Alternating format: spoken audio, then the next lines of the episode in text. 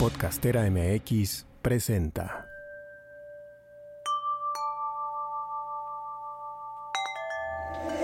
Esto es Cuántico, un podcast sobre la expansión de la conciencia, la multidimensionalidad, las líneas del tiempo, todos nuestros cuerpos y la magia que habita dentro de nosotros.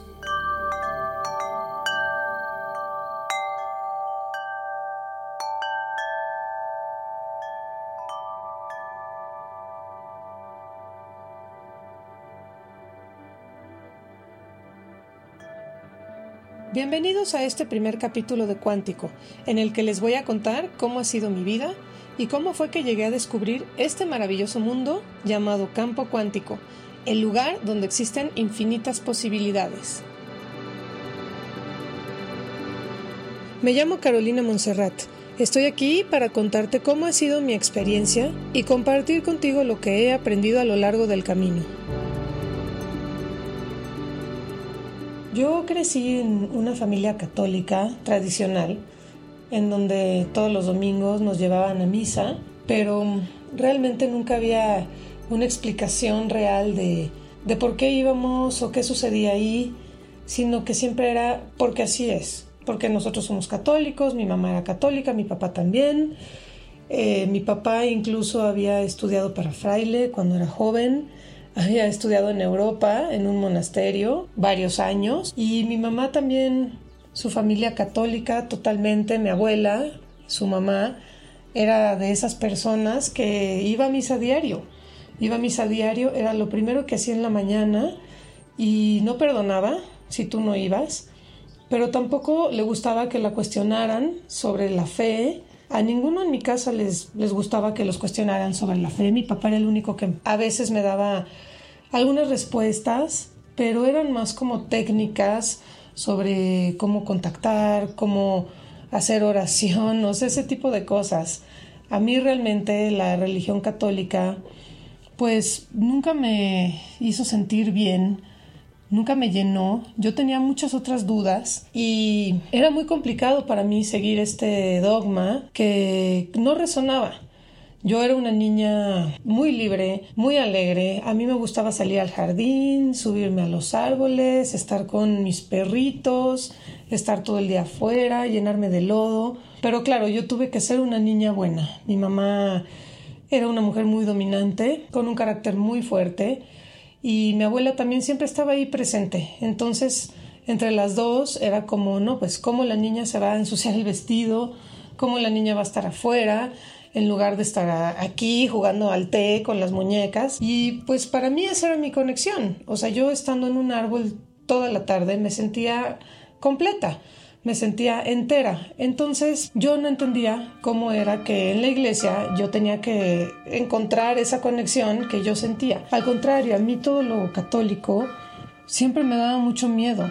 O sea, todos estas imágenes así se me hacían como muy tenebrosas, o sea, ni siquiera era este misterio, porque el misterio me encantaba. Yo buscaba eso, ¿no?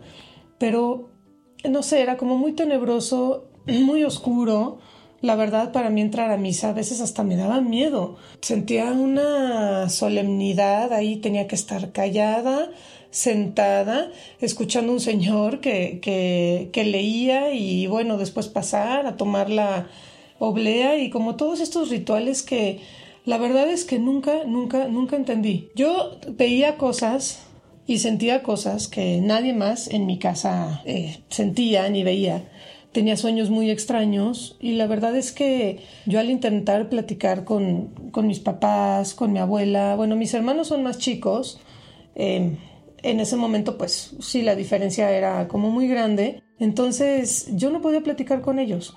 Yo les preguntaba cosas, sobre todo que sentía en las noches, o sea, yo por ejemplo me iba a dormir y sentía perfecto como alguien caminaba por ahí o como alguien se sentaba en mi cama y me moría de miedo porque no sabía cómo identificarlo, cómo, em, qué pensar de eso, o sea, no sabía cómo integrar esas experiencias, entonces yo vivía aterrorizada. No podía dormir bien de niña, necesitaba tener una lamparita especial con este foquitos y así para dejarla prendida toda la noche. Me acuerdo que me acostaba y me tapaba completamente con las sábanas y con la almohada encima para no escuchar, no ver, no sentir, y era horrible, porque no me podía expresar, había algo dentro de mí que quería expresar todo esto y no se me permitía. Entonces, mm, bueno, mi abuela, que era muchísima, pues yo era muy cercana a ella, sobre todo cuando, cuando era chiquita, ella siempre estaba en casa ayudando a mi mamá. Y entonces ella, pues, ella me decía que los angelitos de la iglesia le hablaban, que este, que ahí encontraba paz y todo esto que para mí era como otro mundo completamente. Entonces yo trataba de entenderla, yo trataba de encajar. Entonces desde niña yo traté de encajar en algo que uno no me hacía sentido, dos me daba un miedo horrible y tres no entendía pero nada. Y las cosas eran así en mi casa, ¿no? Nosotros éramos católicos y entonces yo tuve que hacer la primera comunión, yo tuve que ir a misa todos los domingos, como ya les comenté, y seguir como con ese dogma. Entonces ahí empezó todo para mí. Esa es la raíz de todo este asunto en donde yo sabía que había algo más, sabía que de repente había alguien que me hablaba, escuchaba una voz, pero no sabía de quién era. Tenía experiencias sensoriales cuando yo salía al jardín descalza, cuando tenía como todos mis perritos, me acuerdo que en una época tuvimos muchísimas mascotas y yo me las pasaba jugando con, con ellos en el jardín. Ahí es cuando yo me sentía plena, ¿no? O dando vueltas en la bicicleta, o sea, siempre en la naturaleza era lo que me llamaba. Había un arenero afuera en mi casa también, una casita de madera, y esos eran mis elementos. Yo conectaba, ahí conectaba con los elementos, conectaba con la tierra, con el aire. A mí el aire me, me hablaba, o sea, me, me susurraba siempre que me subía a los árboles y sentía cómo se, se movían las hojitas, cerraban los ojos y me transportaba a otro lugar. Pero yo tratar de comentar esto o así era como, pues no, o sea, estaba completamente prohibido, mientras no fuera de, de Jesús o de, o de Dios, pero también, pues todos estos conceptos no estaban como bien desarrollados en aquella época en mi casa, ¿no? Es, les repito, nadie me sabía decir por qué, por qué esto y por qué el otro, era simplemente una historia que había sucedido así, así, así y así era. Y bueno, pues empieza mi, mi desconexión conmigo misma, porque por un lado yo voy creciendo en esta familia, a donde yo, yo quiero pertenecer a esta familia, por supuesto, porque son mis papás, son mis hermanos. Digo, ¿quién no quiere pertenecer con su familia cuando es niño, no? Lo que busca siempre es como la aprobación de tus papás, la aprobación de tu familia, entonces no quieres ser la rara. Y pues sí, yo siempre fui la rara, siempre fui la oveja negra desde chiquita, la distinta, como muchos seguramente se, se identificarán. Ahora sé que es porque soy una buscadora. Habemos muchos allá afuera que hemos estado buscando toda la vida esa, es, qué es esa conexión, qué es ese gran misterio que nos envuelve. A mí me hablaban las cosas, ¿no? Me hablaba el, me hablaba el pasto, me hablaba el sol, la lluvia, era wow, o sea, yo llovía y quería salir a empaparme, pero no me dejaban. No me dejaban porque yo era una niña y era una niña buena y no me podía mojar el vestido, no me podía llenar de lodo. O sea, habían muchas reglas.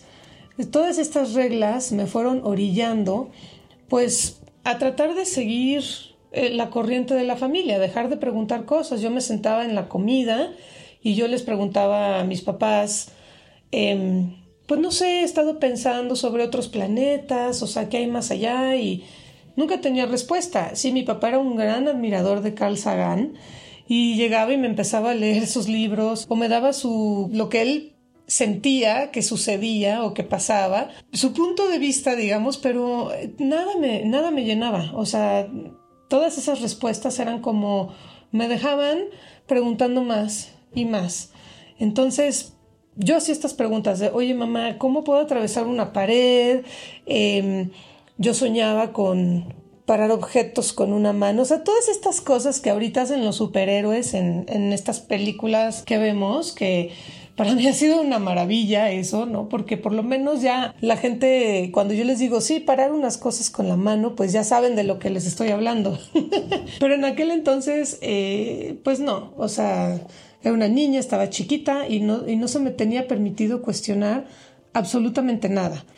Entonces, bueno, empiezo a entrar en la adolescencia y me convierto en una rebelde, pero completa, sin causa, ¿no? O sea, yo, por ejemplo, a mí me, yo me acuerdo de, de a los 11, 12 años escuchar a Madonna y en mi casa había una grabadora que poníamos en el pasillo. Entonces todos escuchábamos la música de los demás y yo me ponía, ponía mi cassette de Madonna y me ponía a bailar en el pasillo y mi mamá se infartaba. O sea, decía que esa música, no, que ya ni me acuerdo sus palabras exactas, pero casi casi que era del diablo, del demonio, ¿no? Esta niña no puede ni vestirse así, ni, ¿no? Ya sabes, las falditas y luego el ombligo así, enseñando el ombliguito. No, no, esta niña no se puede comportar así, no puede escuchar esta música.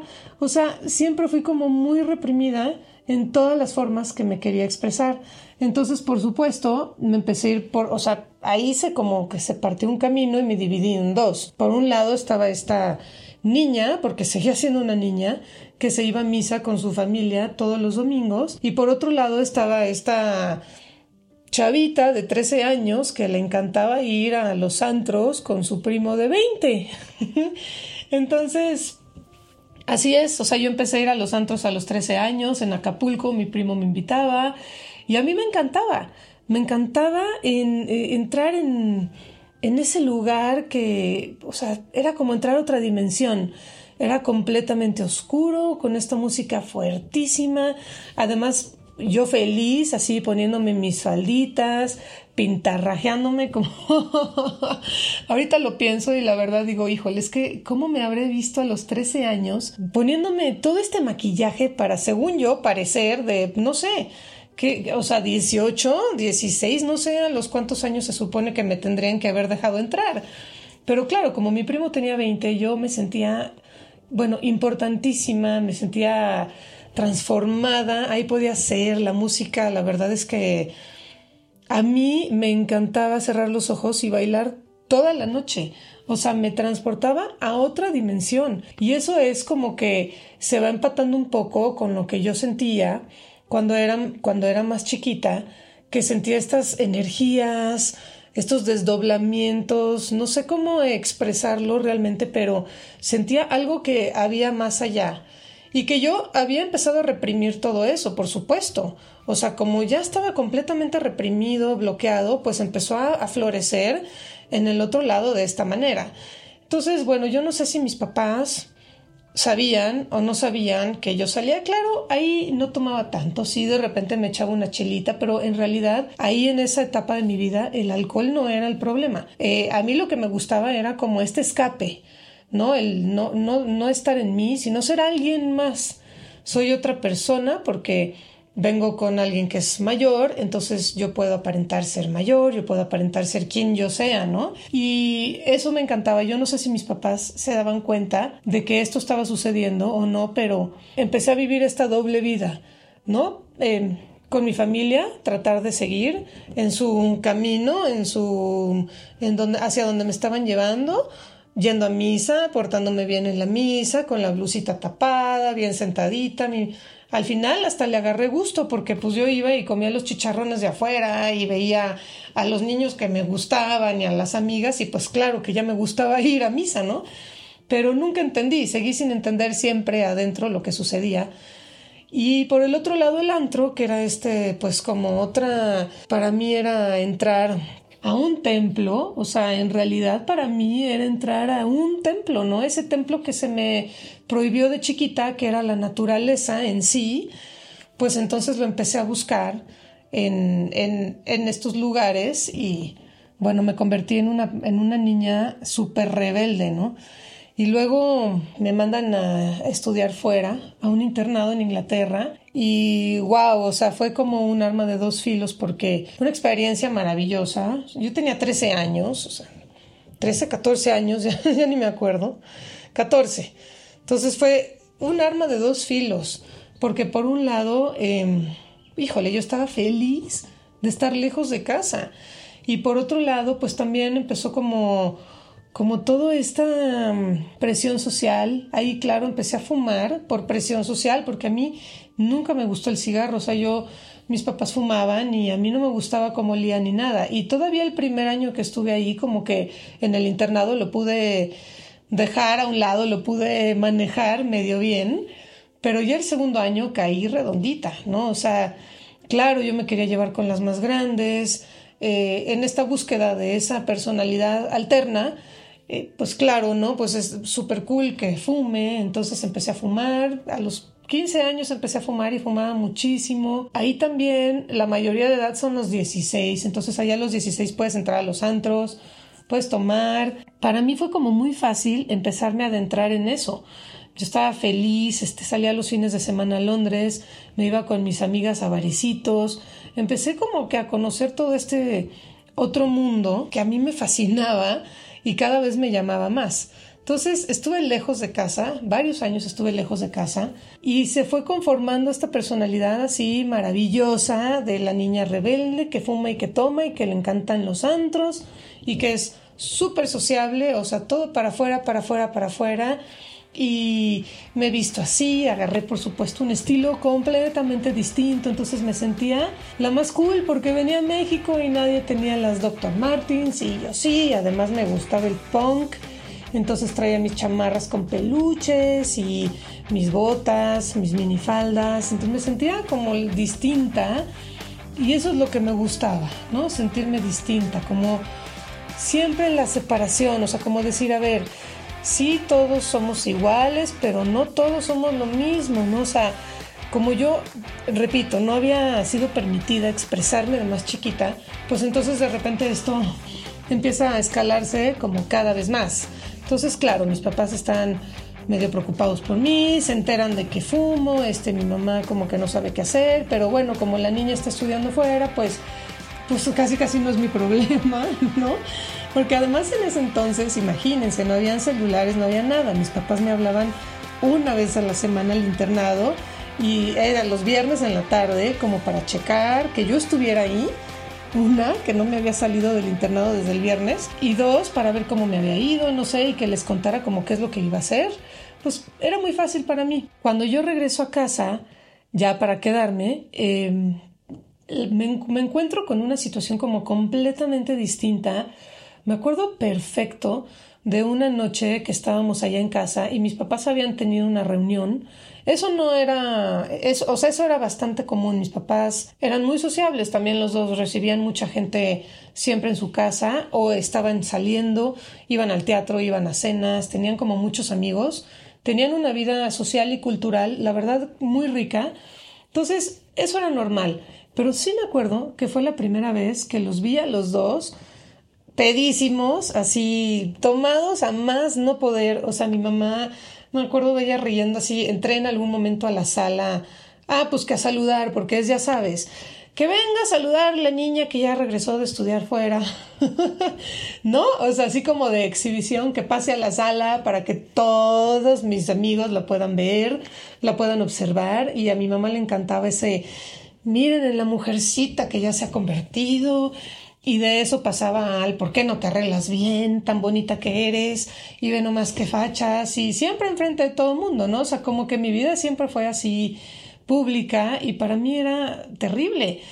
Pero yo me acuerdo de haber visto a mi papá también como descontrolado y de alguna manera como que a él, eh, a él siempre yo lo veía mucho más recatado, ¿no? Él era más más sereno, más tranquilo, mi mamá era la que castigaba y se iba durísimo contra nosotros pero mi papá era, por ejemplo, en la época que a mí me daba por escaparme de mi casa, que no me daban permiso de salir, cuando yo iba regresando 3, 4 de la mañana, entraba por la puerta de la sala que yo había dejado abierta y me encontraba con mi papá leyendo, tomándose su whisky o su coñac, la verdad ya no me acuerdo qué era, fumando, porque también fumaba, y sabía perfecto que me había escapado y me estaba esperando, ¿no? Y, pero él era como siempre mucho más sereno, recatado, ¿no? Y esa vez estaba totalmente descontrolado. Los dos estaban y yo dije, wow, me acuerdo que en ese momento yo sentí como que las estructuras se estaban rompiendo, ¿sí? Como esa estructura de esta familia tradicional, entre comillas,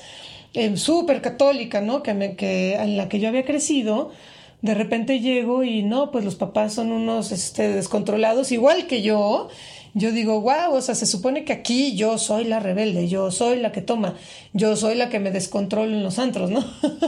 ellos no, ellos son mis papás. Y me acuerdo que esa noche me pegó durísimo. Entonces yo, pues yo tenía como 17 años y mi hermano tenía 16 y yo lo interrogaba, ¿no? Pero es que, ¿qué, qué pasó? ¿Qué pasó este año? Y así, bueno, claro que resulta que la familia se estaba desmoronando.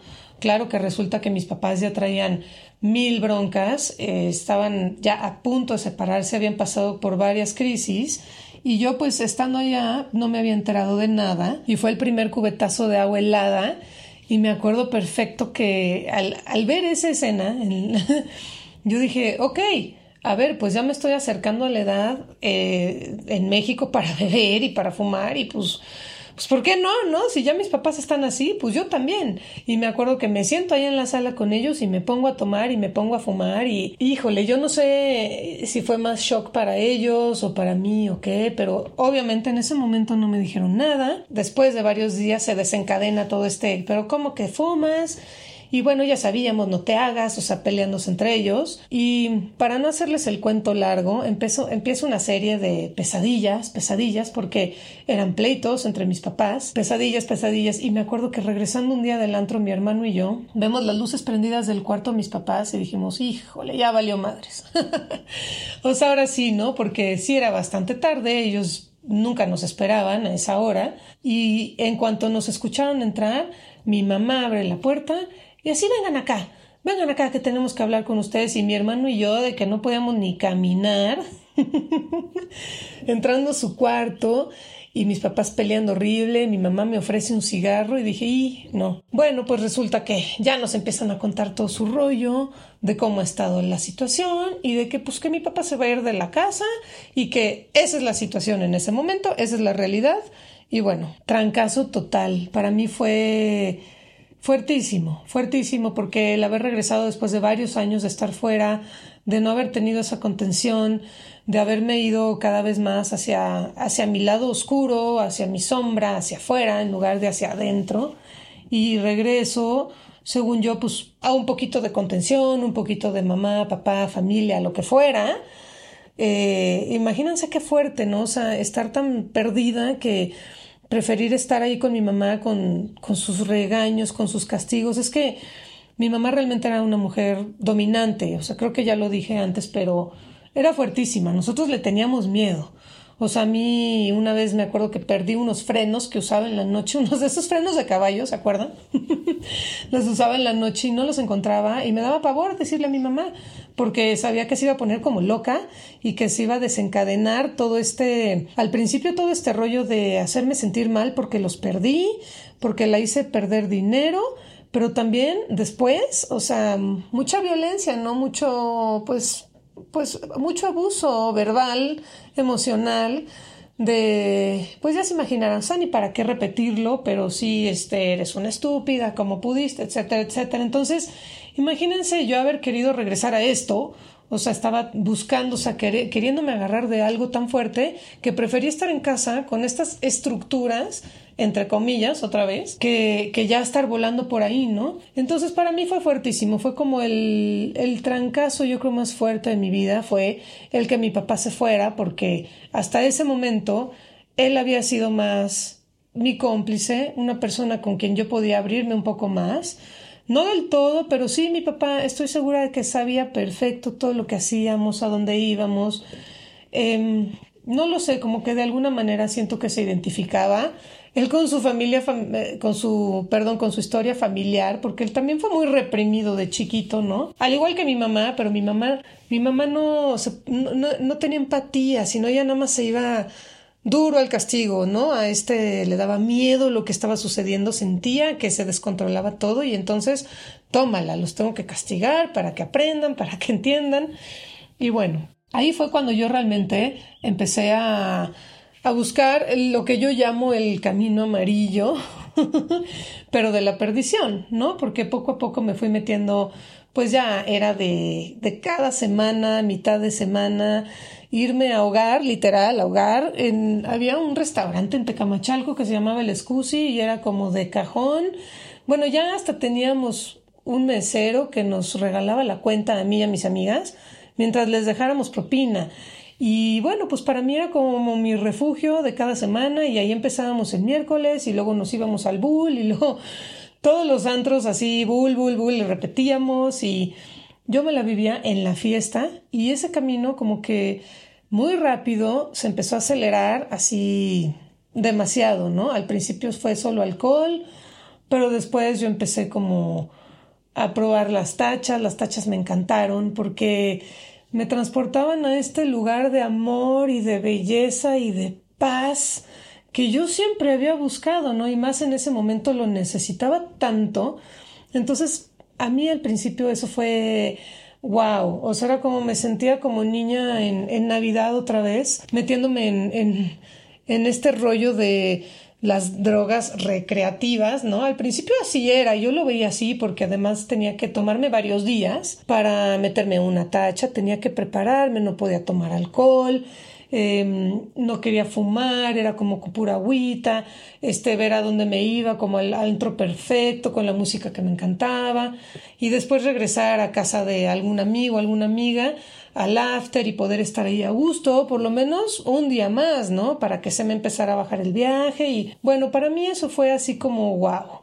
O sea, este mundo fantástico, maravilloso, mágico, con el que yo siempre soñé desde niña, se me presentó en el momento en el que probé éxtasis por primera vez. Y la verdad es que lo disfrutaba muchísimo. O sea, disfrutaba estas idas, así estas salidas, así de sí, sí, sí, desde el momento de voy a conseguir y etcétera, etcétera, y cómo me voy a vestir y luego me ponía ropa como con, no sé, peluchitos, así, porque luego cuando sentía, ay no, para mí era como lo máximo, lo máximo las tachas y, pero muy pronto se me fue acabando ese 20, muy pronto lo fui mezclando con alcohol, lo fui mezclando con cigarro y la verdad es que, o sea, esa maravilla que había sentido al principio, pues no regresó. O sea, yo, yo digo que todas las otras veces que me volví a meter estas, estas pastillas, era buscando ese viaje original, ¿no? O bueno, algunos, no fue igual y nada más uno, pero sí fueron muy pocos los que yo quería volver a sentir eso.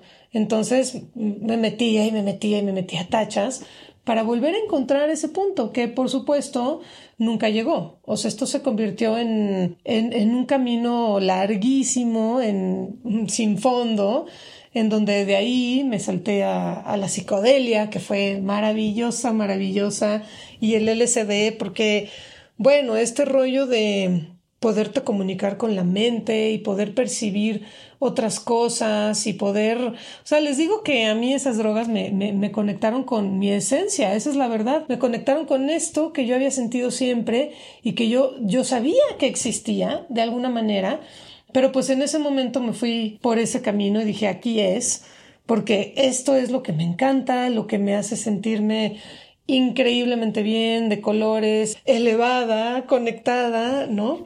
Bien, porque cuando estás en, ese trip, o sea, todo es perfecto, no necesitas nadie, a todo el mundo amas, ¿no? Y es una verdadera maravilla, o sea, haberlo experimentado de esa manera me empecé a salir de los antros para irme a los festivales, a los raves, a los sí, llamados raves.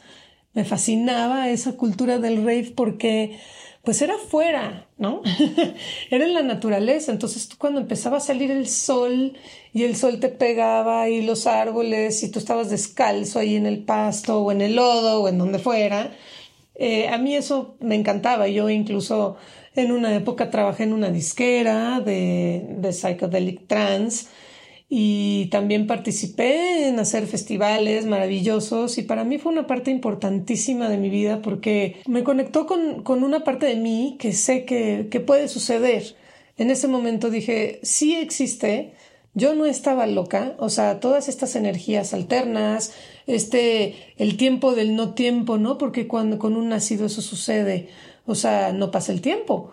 Eh, estar en el punto cero, ahí en medio, en donde tú volteas y de un lado hay como muchos, no sé cómo explicarlo, pero como que se abren gajos, o sea, como si fueran diferentes líneas del tiempo hacia un lado y se abren diferentes líneas del tiempo hacia el otro y tú estás justo en medio en el presente, así completamente en el presente disfrutando y pues fue maravilloso. Ahora, pues por supuesto, esto tampoco duró mucho, ¿no? Eh, lo empecé a mezclar entonces las tachas con el ácido, el ácido con el chupe, em, el cigarro siempre y bueno, em, por supuesto, eventualmente, después de varios años, y aunque al principio yo me opuse muchísimo, pero pues caí en la cocaína, ¿no? Era inevitable realmente porque pues era algo que estaba ahí, que estaba fácil, que todo mundo tenía, que yo lo podía hacer inclusive hasta trabajando en la chamba, ¿no? Que te ibas al baño, te metías un pase y ya estabas perfecto y ya rendías todo el día. Entonces me empezó a gustar esta practicidad de no tener que tomarme, digamos, todo el fin de semana para tener un viaje y según yo, entonces estaba como muy en control y bueno, por supuesto que estaba, esto estaba escalando de una manera impresionante, ya era un cóctel de todo siempre, pero también eh, la cosa es que a mí se me daba muy fácil porque yo, eh, cualquier lugar donde entraba, donde llegaba, perdón, me dejaban entrar, nunca pagaba en ningún lado, todo el mundo me regalaba todo. Bueno, yo trabajé en antros, estuve en la puerta del Rioma mucho tiempo, em, etcétera, etcétera. Para mí era muy fácil ese mundo de la fiesta. Yo era como un VIP de la fiesta. Entonces todo se me daba. Festivales, este, Aquí, eh, em, afters, los afters eran, bueno, eran mis favoritos, siempre fueron los afters. Y se, se me daba, entonces para mí fue facilísimo agarrar ese track.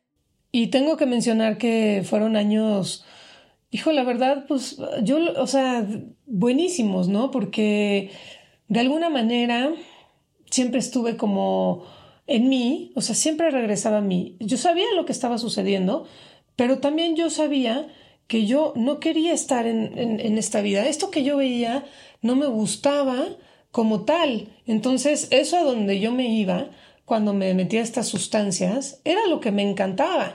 Entonces, sí, yo podía de alguna manera encontrar la forma de unir esos dos mundos. o sea, de estar en, en, en esos niveles, pero de manera consciente. Ajá, eso es lo que yo quería y todo el tiempo lo trataba de recrear, pero claro que pues por supuesto que todo esto me sobrepasaba y nunca estaba de manera consciente, pero fue muy, fui muy, o sea, era muy divertido y además yo bailaba, bailaba, bailaba todo el tiempo y hasta la fecha yo digo que afortunadamente nunca me pasó nada porque me la pasaba bailando, bailaba hasta que me corrían del antro. O sea, me acuerdo cuando era más chavita en Acapulco, en el atrio, bailar en la tarima hasta que de repente, oye, ya te tienes que bajar. ¿Por qué? Es que ya cerramos, ya no hay nadie, ¿no? y entonces yo bailaba, entonces bailando, pues yo dejaba todo eso en la tierra, ¿no? O sea, es, es, un gran ritual la danza, el baile, claro que lo hacía de manera inconsciente, era porque yo sentía la música, me encantaba, me llevaba, o sea, me llenaba las células de todo, todo mi cuerpo, todas las células resonaban y yo me sentía feliz, expandida, conectada y bailaba, cerraba los ojos y era como el único momento en mi vida aquel entonces que yo me iba hacia adentro. Pero era padrísimo porque me iba hacia adentro pero no me cuestionaba nada, ¿no? Entonces estaba yo hacia adentro con toda esta felicidad que me traía el baile y yo estoy segura de que eso y que tenía unos amigos maravillosos con los que todo el día me cagaba de la risa. O sea, de verdad hubo una época en mi vida, fueron varios, varios años, que todo el día me cagaba de la risa. Entonces, para mí, yo creo que entre la risa y el baile, o sea, fue lo que me mantuvo y me mantuvo coherente, me mantuvo de pie, me mantuvo firme, viva y viendo hacia adelante, ¿no? Porque en realidad, o sea, ya viéndolo hacia atrás un poco, yo dije, bueno, afortunadamente nunca me pasó nada grave. Sí tuve un episodio terrible alguna vez en Playa del Carmen, pero mm, afortunadamente no pasó a mayores y, y, tuvo más que ver con deshidratación y también la mezcla de todo, ¿no? Lo que les contaba, el no tener llenadera, no era una cosa tras otra y era, empezábamos con con un chupe y pues terminábamos con todo lo que se nos ponía enfrente. y bueno, en esa época em, llegó un momento, más bien, en donde ya como que me quise alejar, me quise empezar a alejar. Había un sueño recurrente que yo tenía y me despertaba empapada en sudor. O sea, era terrible y era muy curioso porque Me levantaba todos los días a la misma hora, eran las 3.33 de la madrugada y yo me levantaba empapada y era como un sentimiento, realmente no era una voz, pero una sensación de que es que mi vida tiene que cambiar. O sea, yo no puedo seguir así, pero era un miedo, o sea, era un miedo. A mí me daba un miedo dejar a mis amigos, dejar lo que hacía, este, porque estaba tan identificada con eso, tan enganchada con que yo era Caro, la desmadrosa, porque pues, o sea, los que me conocen de aquel entonces no me van a dejar mentir. O sea, yo siempre estaba en la fiesta, siempre estaba de buenas, organizando, sí, vamos para aquí, vamos para allá, organizando muchas cosas, ¿no? Y me causaba muchísimo conflicto. Entonces, por un lado, yo quería dejar esto, yo quería como avanzar hacia otra cosa, pero por otro lado no tenía idea de cómo y entonces em, quería hacerlo estando en la misma fiesta, ¿no? o sea, muchas veces me juré voy a salir, pero hoy no voy a tomar, no me voy a meter nada, no voy a fumar. Y por supuesto que no funcionaba. O sea, en alguna, en alguna ocasión conocí a un amigo que así era, él eh, estaba encargado de la coctelería y él no tomaba. Entonces yo me acuerdo que cuando lo conocí a él fue como el principio de esa lucecita que yo dije, ok, o sea, si él puede, yo también. Pero por supuesto que yo no pude, ¿no? Todos somos distintos y cada quien tiene su, su manera de, de salir de, de, de las situaciones pero yo como que lo veía y decía, veía una luz, yo lo veía a él como una luz y decía, wow, para mí era como un ejemplo de lo que yo podía hacer. ¿Por qué? Porque yo no me quería salir de la fiesta, por supuesto, porque si no, ¿qué iba a hacer?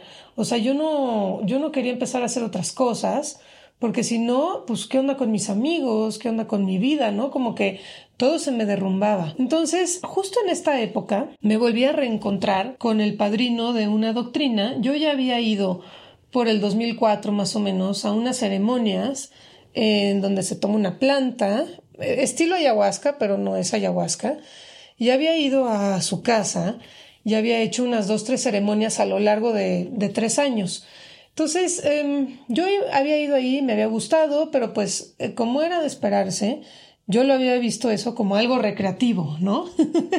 como yo voy, este, tomo esta planta, me hace sentir bien, me, no sé, me lleva a otro lado, siento bonito, me acuerdo que eso fue lo que yo comenté con una amiga, siento bonito, y eso me gustó, porque me sentí volada, pero me sentí bonito, ¿no?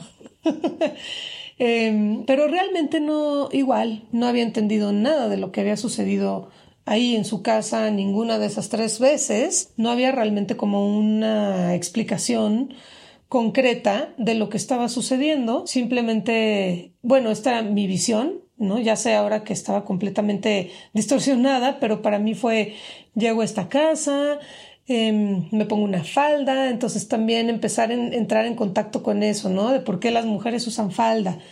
Me pongo una falda y me siento enfrente del fueguito, me dan a tomar una bebida y, y ya yo me quedaba toda la noche escuchando un, un CD que ponían con unos cantos que yo no entendía porque ahora sé que estaban en portugués y además pues las grabaciones en, en aquel entonces pues ya se podrán imaginar la calidad y para mí era eso, estar enfrente con el fuego y entonces fue muy lindo porque a través de eso yo sí pude empezar a conectar con otra cosa. Yo sí le pedía el fuego, estaba yo desesperada. Le decía, por favor, ayúdame. Pero no, no le decía qué porque ni yo misma sabía a qué.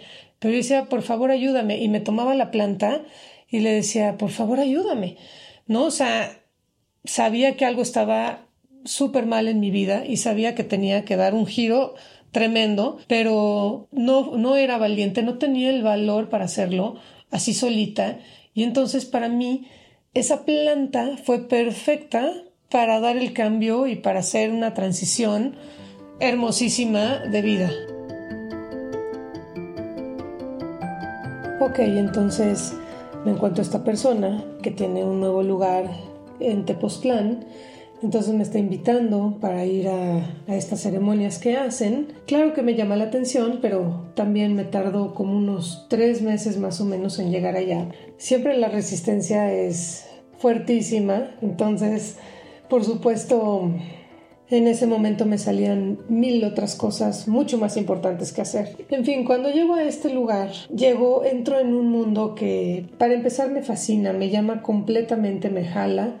Es como si mi ser me hubiera dicho, tienes que venir aquí y aquí tienes que estar. ¿Para qué? Todavía no sabía, ahora ya lo sé, pero en ese momento la verdad es que no tenía idea, solo sabía que tenía que estar ahí y me emocioné muchísimo porque esa doctrina es una doctrina en donde se toman plantas, viene del Amazonas, de Brasil, está muy pegado a, Perú, entonces eh, para mí me cayó como anillo al dedo, porque yo venía como de este mundo del reventón, de salir, de la desvelada, de la música. Aquí la música también es súper importante porque yo en, antes en todos los festivales, etcétera, lo que me encantaba era la música. Allí, o sea, yo sentía la vibración de la música, sentía, veía los colores, veía cuántas dimensiones tenían y claro, estuviera o no bajo el efecto de alguna sustancia, ¿no? Pero aún así la música siempre me llamó.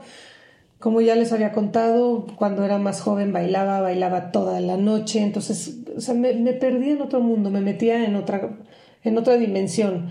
Entonces llego a este lugar y resulta que son ceremonias con música, en donde tú tienes que cantar y tienes que tocar una maraca y entonces tienes un librito en donde te dice este el primer himno y cuáles son los que vas a cantar y cuál es el final, ¿no? Entonces hay un principio y un final lo cual eso me encantó también, porque no era nada más así como de tomar la planta y pues tirarte y a viajar, porque pues, eso ya lo había hecho mucho, muchos años. Y me encantó, entonces me absorbió completamente.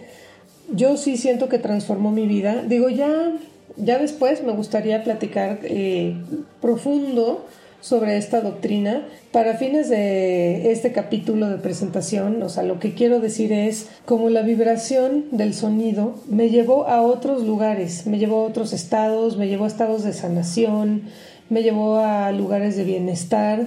Bueno, ahí conocí a quien es mi esposo hoy en día, con quien tengo una familia lindísima, entonces sí me cambió la vida o sea, el propósito del por qué yo entré ahí se cumplió perfecto y para mí era como cada vez que iba era una reafirmación, era una reafirmación de decir, claro, este es mi camino.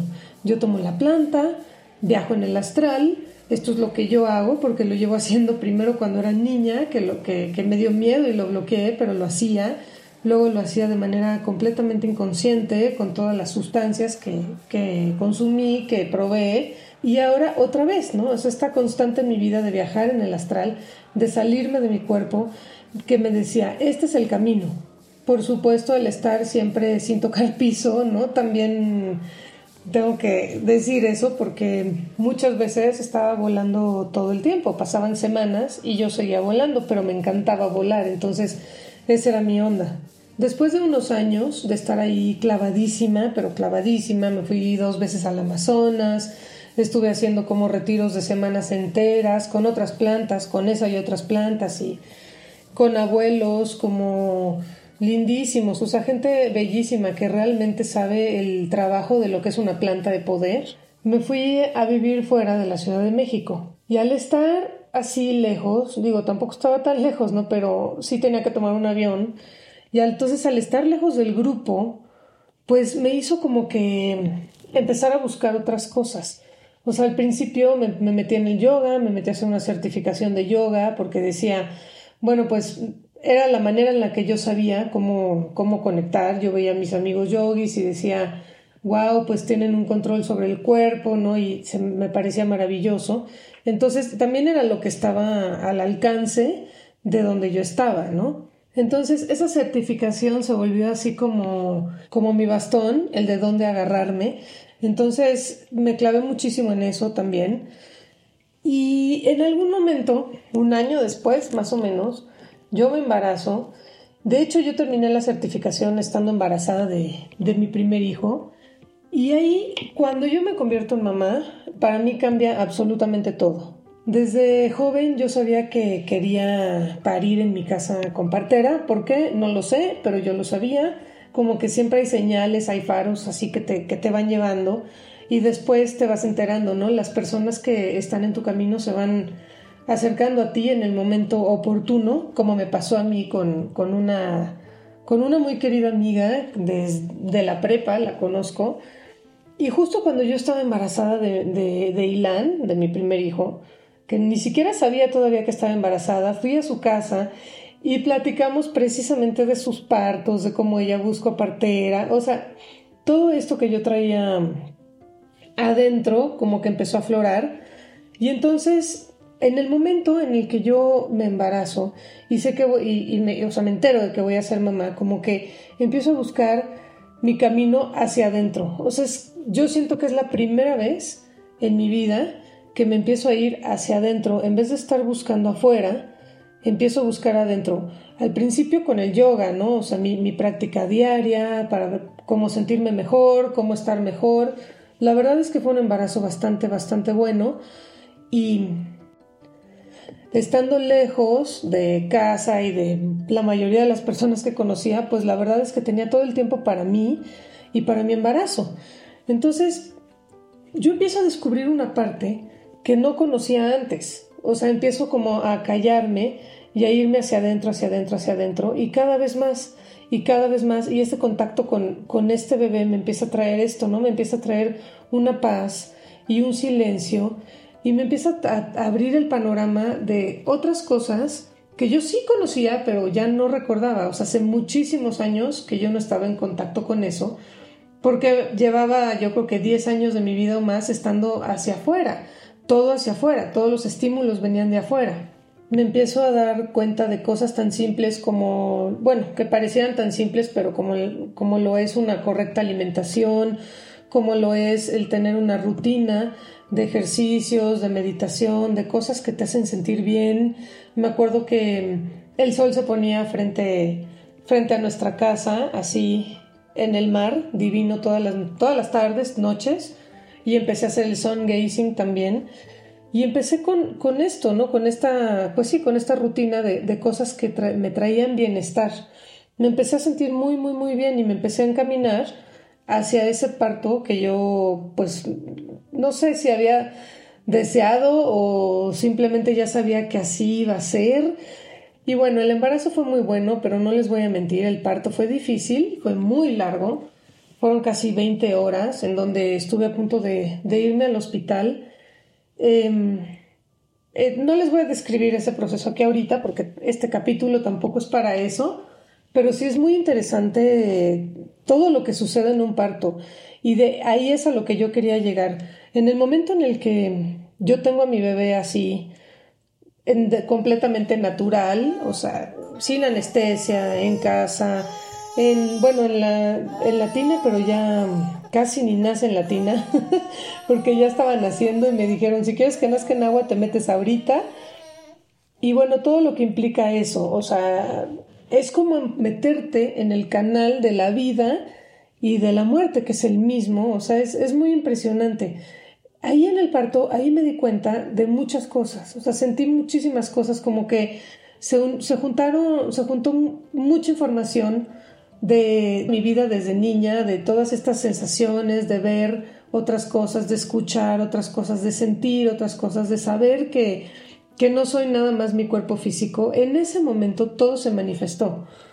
Yo creo que sí, después voy a hacer un capítulo nada más sobre eso, porque de verdad no saben lo poderoso que, que puede llegar a ser un parto, no nada más para las personas involucradas, o sea, para la mamá, el bebé y el papá, sino para, para todos, o sea, para el colectivo, ¿no? Porque de verdad es una energía tan fuerte y tan clara que te pone en otro lugar. Entonces yo tuve a mi hijo y nació y al, año me volví, me embaracé del segundo y tuve el segundo también en un parto natural, igual con la misma partera, en casa, en agua. Y ese periodo de mi vida para mí es como lo atesoro muchísimo porque es es como un, un momento de lucidez tan fuerte. Por ahí dicen que, que, los partos son iniciaciones y yo sí lo creo, que cuando tú llegas a, a un parto y sales de él, o sea, adquieres otro nivel espiritual, digamos, y después en el siguiente más y así cada vez más. Y me parece súper interesante y yo sí lo creo, sí creo que es así. Y no nada más el parto, sino el posparto, la lactancia, la crianza como, como tal, es una práctica, eh, es un camino en sí, ¿no? No necesitas nada más. Luego me preguntaban varias personas así de por qué no había regresado a, a la ceremonia, así que qué hacía. Le digo, pues, ¿cómo, ¿qué voy a hacer si tengo dos bebés todo el día y estoy con ellos y esa es mi ceremonia y ese es mi ritual y ese es mi camino y ahí está mi paz, ahí está mi sanación, mi alegría. Y bueno, yo después de haber vivido esos partos, sí dije, no necesito hacer nada más. No necesito tomar plantas, no necesito hacer yoga. Lo puedo hacer, pero no no como el pilar, ¿no? Me di cuenta de que el pilar en mi vida soy yo.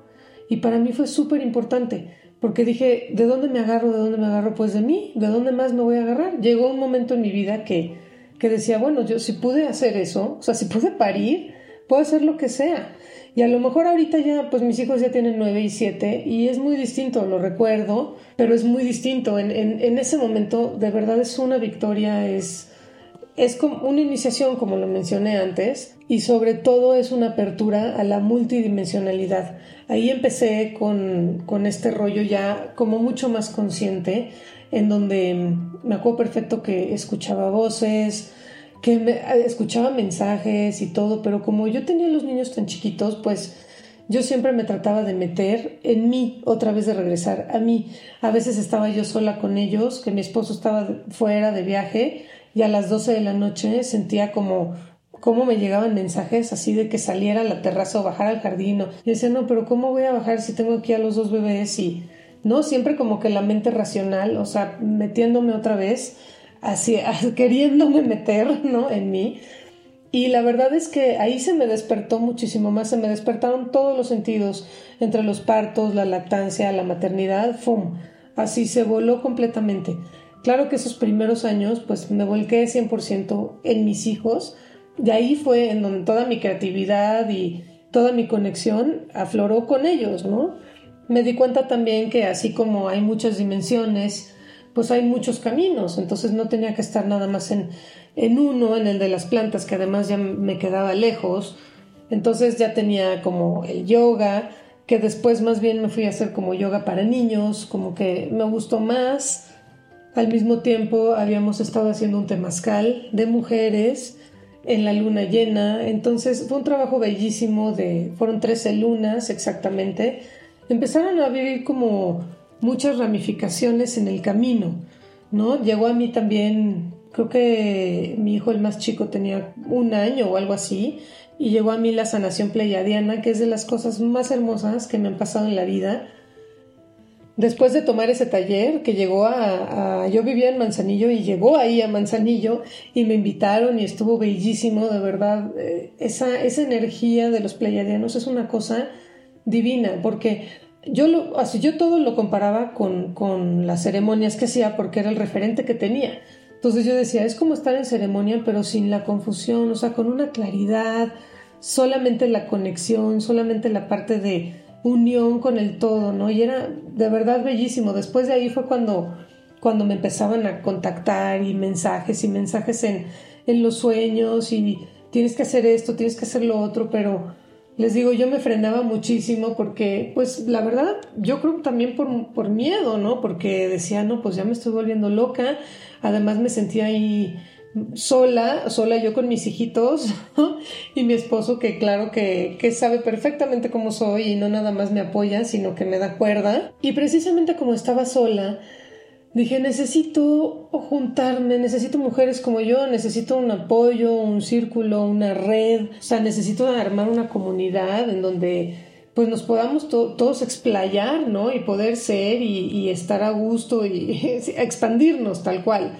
Entonces empecé a hacer círculos de mujeres de luna nueva y fue ha sido también uno de los regalos más hermosos que me ha dado la vida porque de ahí conocí a mujeres maravillosas con quienes sigo en contacto.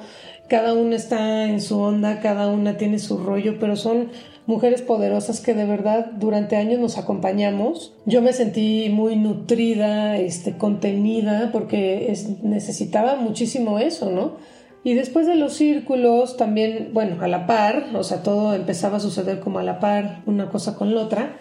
estudié HeartMath en Guadalajara con una mujer maravillosa, que es una americana divina que vive aquí en México y que está encargada de HeartMath en, en Latinoamérica.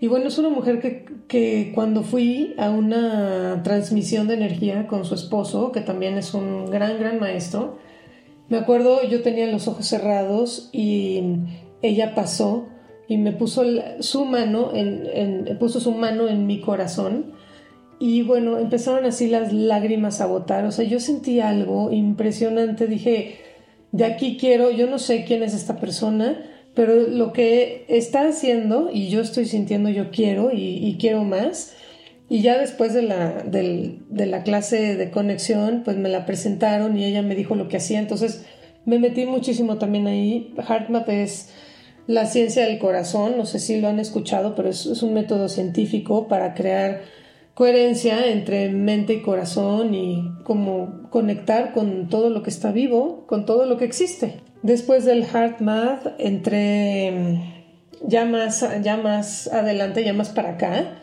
entré a un grupo de remote viewing con unos americanos maravillosos que, que también, o sea, uno de ellos está haciendo esto desde 1996, que lo desclasificaron de la, de la CIA.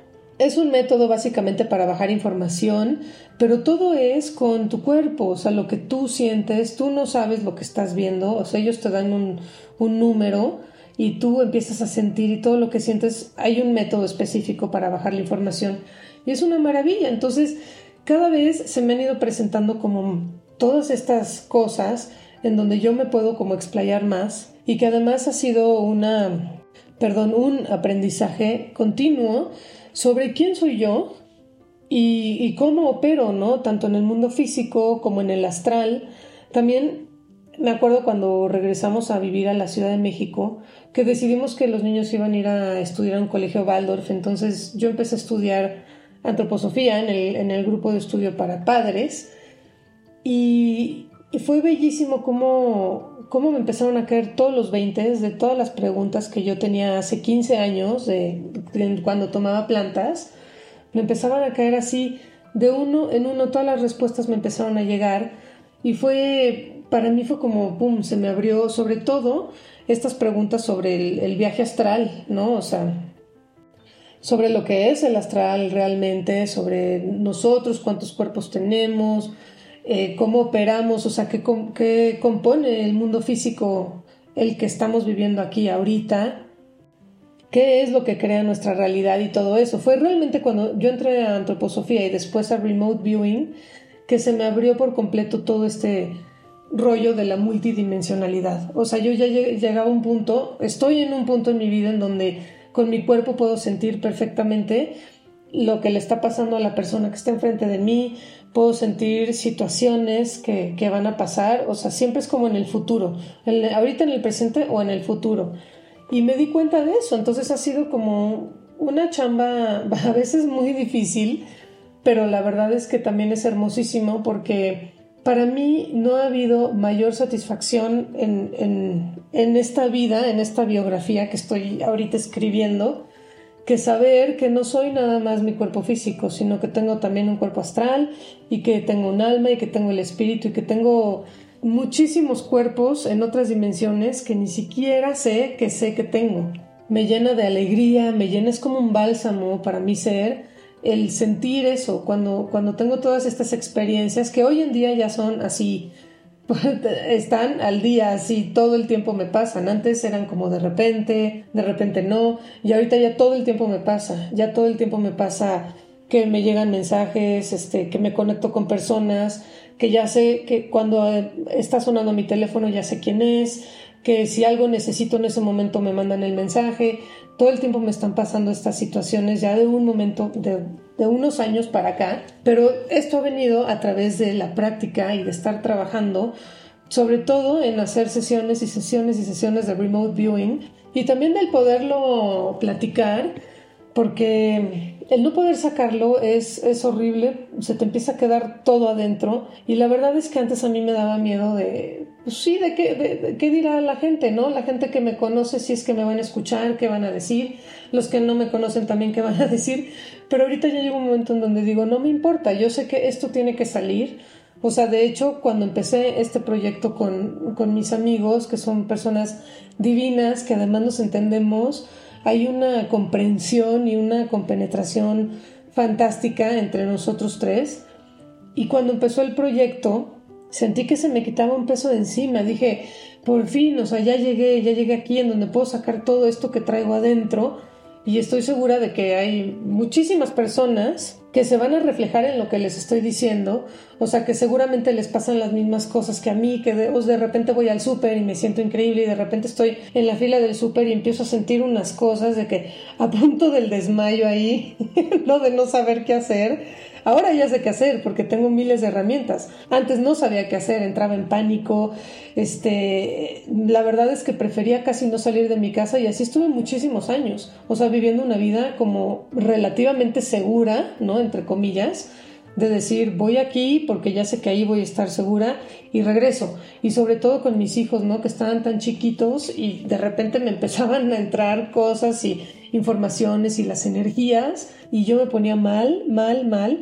A veces iba en el segundo piso manejando y fue así borroso, mis dos hijos atrás. Entonces, pues sí, o sea, la verdad es que yo sé que esto no me pasa nada más a mí, yo sé que hay muchísimas personas que les pasa lo mismo. Y bueno, para terminar esta, este capítulo de presentación, nada más contarles que en diciembre del año pasado de repente estoy así, pues, este, viendo Facebook, ¿no? Viendo Instagram, ya no me acuerdo. Y veo un anuncio de unas personas que, o sea, me llamó como imán, ¿no? Ese anuncio me llamó como imán y dije, wow, o sea, hace años que no me pasaba algo así. Entonces dije, yo quiero, quiero ver qué es esto, qué onda. Total, para no hacerles el cuento largo, me comuniqué con estas personas, que también son una maravilla de personas, hacen unos trabajos divinos, pero bueno, eh, ya les voy a ir contando de, todo esto que, de todo esto que, les he ido diciendo así como muy por encimita. La cosa es que eh, veo este flyer y me llama mucho la atención que dice, sí, este, también nos puede seguir en cuántico. Y dije, órale, o sea, en el momento en el que yo leí así cuántico, como que algo se despertó muy cañón en todo mi ser y como que dije, wow, o sea, es la primera vez en toda mi vida que puedo entender lo que he estado trabajando toda mi vida. O sea, toda mi vida he estado trabajando en el cuántico. Entonces dije, no, yo tengo que platicar con estas personas. Total, ya eh, platicamos, nos conocimos. Claro que lo seguí en cuántico. Después ya me fui a hacer trabajos con ellos y todo. Pero es impresionante cómo en diciembre, hace seis meses, entra esto y de repente todo en mi vida empieza a ser cuántico, ¿no? Eh, me llegan otros talleres cuánticos, esto cuántico, y me doy cuenta de que muchas de las meditaciones que había estado guiando, de los trabajos que había estado haciendo con mujeres, talleres, círculos, clases, todo eso, tienen que ver exactamente con esto, con el cuántico. Y justo después de conocerlos a ellos, fue cuando se me, se me, se me dio la instrucción muy clara, así de, tienes que sacar esto, tienes que ponerlo ahí para que la gente lo pueda escuchar. Y la verdad es que estoy súper emocionada de poder empezar a compartir todo esto. Tengo muchísimas cosas que compartir, muchísimas. Este es solamente el principio, me estoy presentando. Yo espero si te, gustó la, la información, pues me sigas. En el próximo capítulo voy a hablar específicamente, ya voy a entrar en materia de lo que es el cuántico y bueno, de ahí nos vamos a ir a a muchísimas cosas más. Si disfrutaste de Cuántico, suscríbete a Spotify, Apple o a la plataforma de tu preferencia y espera cada luna llena y luna nueva un episodio nuevo. Si te gustaría profundizar en esto, te puedes inscribir a mi clase La Danza de la Vida Retomando tu Poder, que es para todo aquel que sienta el llamado. En esta clase vas a limpiar tus glándulas para poder tener una mejor conexión con tu verdadero ser y así desencadenar todos tus potenciales. Recordarás quién eres y ayudarás a otros a hacer lo mismo. Tú serás tu propio maestro. Es una clase semanal por Zoom y está disponible todos los martes en dos horarios, 9 a.m. y 9 p.m. Son 12 sesiones en total y te puedes integrar cuando quieras. También tendrás acceso a una comunidad cuántica de por vida. Para mayor información estoy en Instagram y Facebook como Cuántico Podcast.